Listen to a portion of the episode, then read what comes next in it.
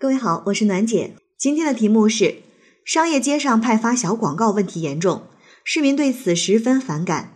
而随处张贴、随手丢弃小广告等行为，也影响了街区环境。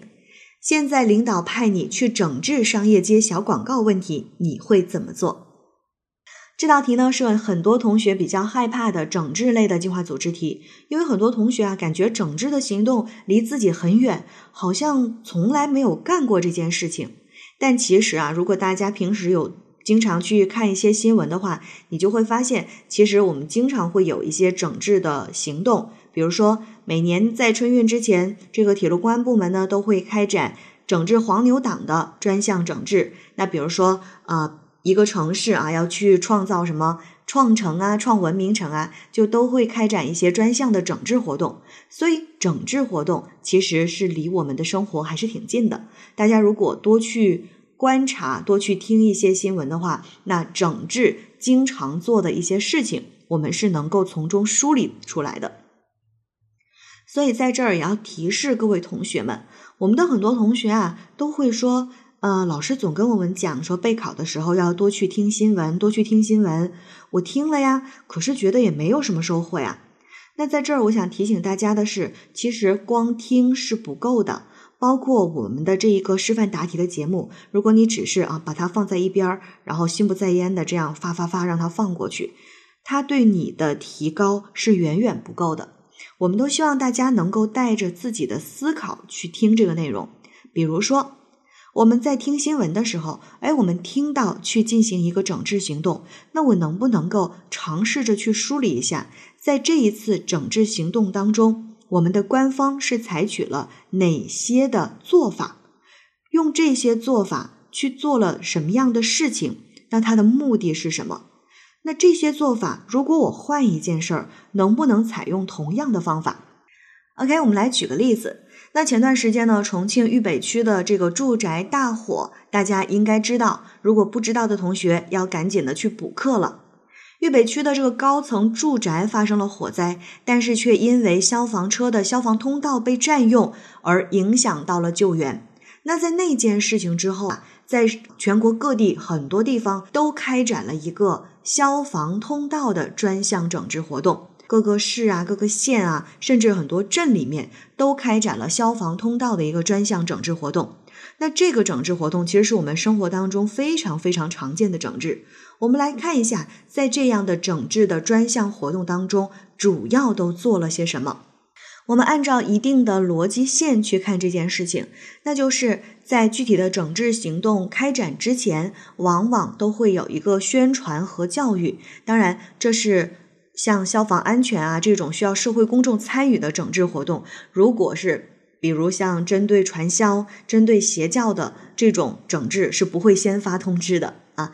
所以像消防安全这样的整治，它往往会先进行一个宣传教育，就是告诉大家我们要整治了。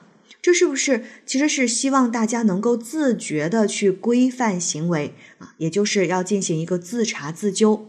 第二个步骤。在整治的过程当中，就会有很多事情的相结合，比如会包括检查，会包括整改，会包括处罚。我们的整治活动经常都是由这几件事情组合而成的。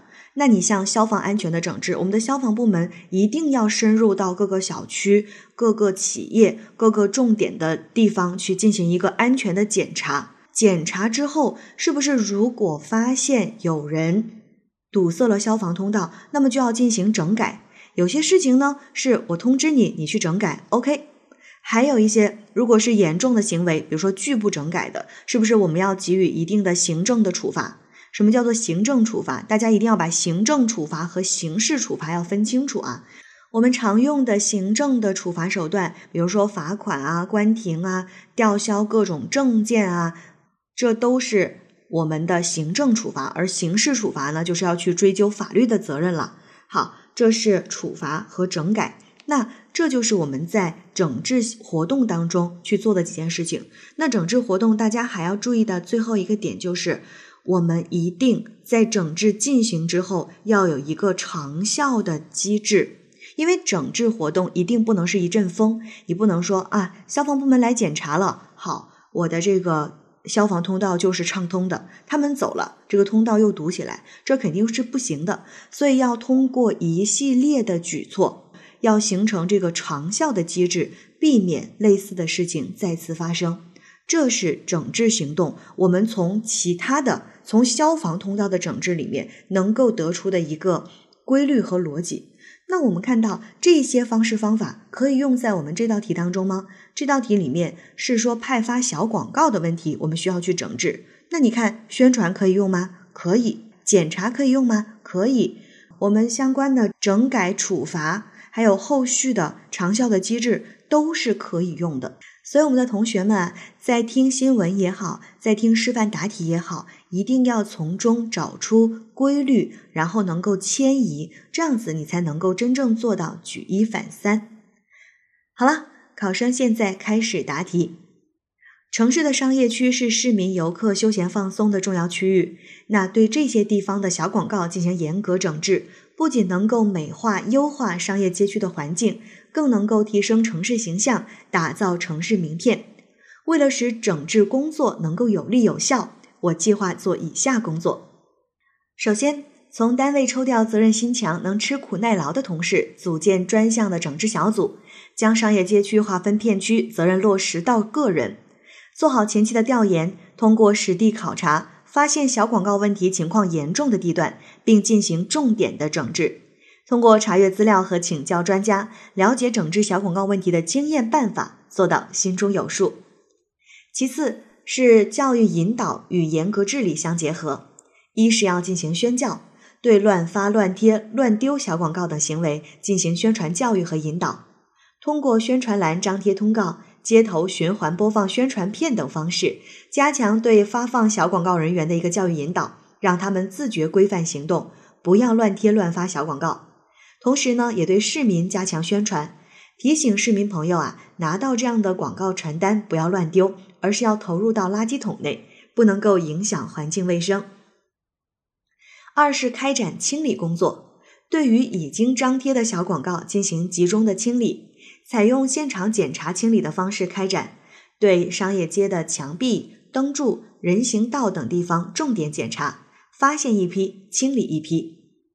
三是加强处罚，要对正在派发小广告的人员进行制止和处罚，并且加大对连续违规人员的一个处罚力度。当然了，考虑到其实小广告的发放是因为商家有这样的需求，那么我们会建议我们的市场管理部门专门设立张贴广告的免费信息栏，来满足一部分合法的信息发布需求，规范的去张贴广告。同时，对发放小广告的商家呢，也提出建议，建议他们采取其他成本更低、更加有效的宣传方式，比如说通过网络宣传。那有特色的商家呢，还可以建议他们拍摄有趣的小视频，在抖音、快手等平台宣传，把自己打造成网红店。最后，整治行动结束之后，我会形成一份完整的报告上报领导，建议呢建立长效的监督机制。并且请媒体去曝光检查当中发现的问题，强化监督的效果，避免以后再次出现小广告泛滥的现象。考生答题结束。好了，今天的内容就分享到这儿。